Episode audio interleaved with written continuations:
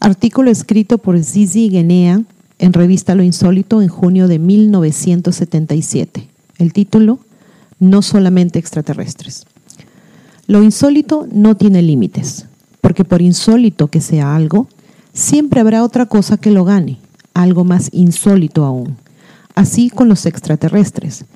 Nos ha costado años a los que creemos en su existencia y la divulgamos convencer a los demás que sí hay vida en otros planetas, que no somos los únicos seres vivientes en el universo, que hay algo más que lo que la limitada lógica humana acepta.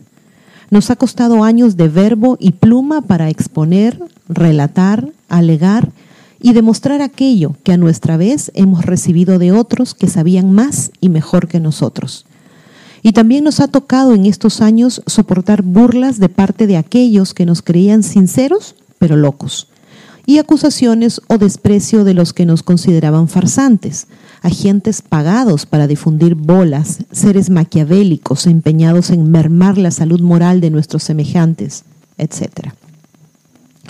Tampoco faltaron las amenazas, veladas, por supuesto, cuando se hacían cara a cara directas y francamente inquietantes cuando eran por teléfono y anónimas. Pasó el tiempo y poco a poco aumentó el interés hacia lo que escribíamos. Otros, por convencimiento o por lucro, comenzaron a imitarnos. Y así, poco a poco, se logró desterrar el rechazo básico hacia una posible vida extraterrestre y hacer aumentar las filas de los que de hecho creían en ella. Ahora, cuando más o menos la gente se acostumbró a la idea que otros planetas también cobijan vida, ahora, cuando ya no se necesita hablar en voz baja de ello, no avergonzarse en relatar cómo ha sido visto un platillo volador, surgen nuevas afirmaciones y teorías de cariz aún más insólito, como si lo insólito tuviese una latente, continua necesidad de imponerse. ¿Que ya no resulta tan extraño que en otros mundos hayan seres inteligentes? Pues no se preocupen, hay algo más extraño todavía. Son los seres que ni siquiera viven en otros planetas, sino en el aire, así nomás, en el tiempo o en mundos paralelos. Que ya no parece extraño que los extraterrestres tengan una apariencia tan variada y que según el lugar de donde vienen son enanitos verdes, gigantes rojizos o hermosos arcángeles rubios, ¿qué más da? Hay otros seres aún más extraños que simplemente son nuestros dobles otros que son totalmente inconscientes, tipo fantasma, otros que solamente tienen cabeza, siendo desprovistos de cuerpo, lo que viene a corroborar extrañamente lo dicho y dibujado por nuestra Santa Iglesia al pintar los angelitos, la misma Iglesia que por toda mora otorga una simple pero mullida nube a sus santos. Así pues, nada nuevo hay en el mundo.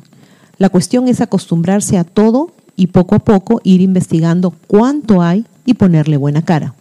Es la única manera de impedir que lo extraño nos sorprenda y nos pueda... Mm, como por ejemplo, esa teoría que nació hace años, pero ahora está cundiendo siempre más entre los estudiosos de exobiología, de que además de los extraterrestres que nos visitan, también vienen los ultraterrestres, es decir, los viajeros del tiempo, los que vienen desde el pasado o desde el futuro seres que podrían ser nuestros descendientes que regresan para revivir de cerca su lejano pasado, etc. El doctor Brian Jeffrey de la Universidad de Cambridge hizo suya esta teoría y no tuvo ningún reparo en afirmarlo en abril de 1975 durante el Congreso Internacional de Ovnilogía en Morlaix, Francia. Está luego la otra teoría, ya convertida en eslogan. Hay otros mundos, pero están en este. Y desde esos otros mundos también hay extraños seres que gustosos se dan su paseíto en el nuestro a bordo de aún más extrañas naves. La posible existencia de esos mundos tendría su asidero, según Jacques Berger, en aquello que los matemáticos llaman las superficies de Riemann.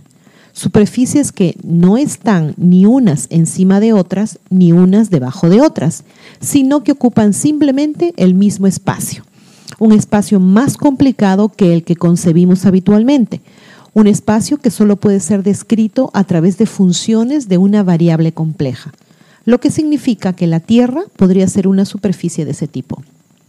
En fin, el hecho es que entre todas estas teorías, la de los mundos paralelos y algunas otras más, sobran razones para pensar que no solamente los extraterrestres nos visitan y nos hablan. Esto sin incluir a los difuntos, cuyos espíritus merodean constantemente alrededor nuestro. Cuando alguien oye voces, cuando recibe algún mensaje del éter, le cuesta trabajo al principio discernir si se trata de un ser querido fallecido, de algún extraterrestre o de una simple larva del espacio. Cuando hace unos años Fredrik Jürgenson y Kristantin Rudadiv comenzaron a grabar voces del más allá, estaban en la duda de si eran voces de difuntos o no, ya que ellos también pensaron que podía tratarse de extraterrestres. La verdad es que más convencidos que nunca podemos repetir aquello de que no estamos solos en el universo y que por insólito que sea algo, siempre habrá otra cosa aún más insólita. Por favor, suscríbanse a Ileana Historias en YouTube, a Divulgación Total en YouTube y hagan clic en la campanita para recibir las notificaciones cuando subimos nuevos videos. Pongan sus pulgares arriba, hagan like y compartan los videos.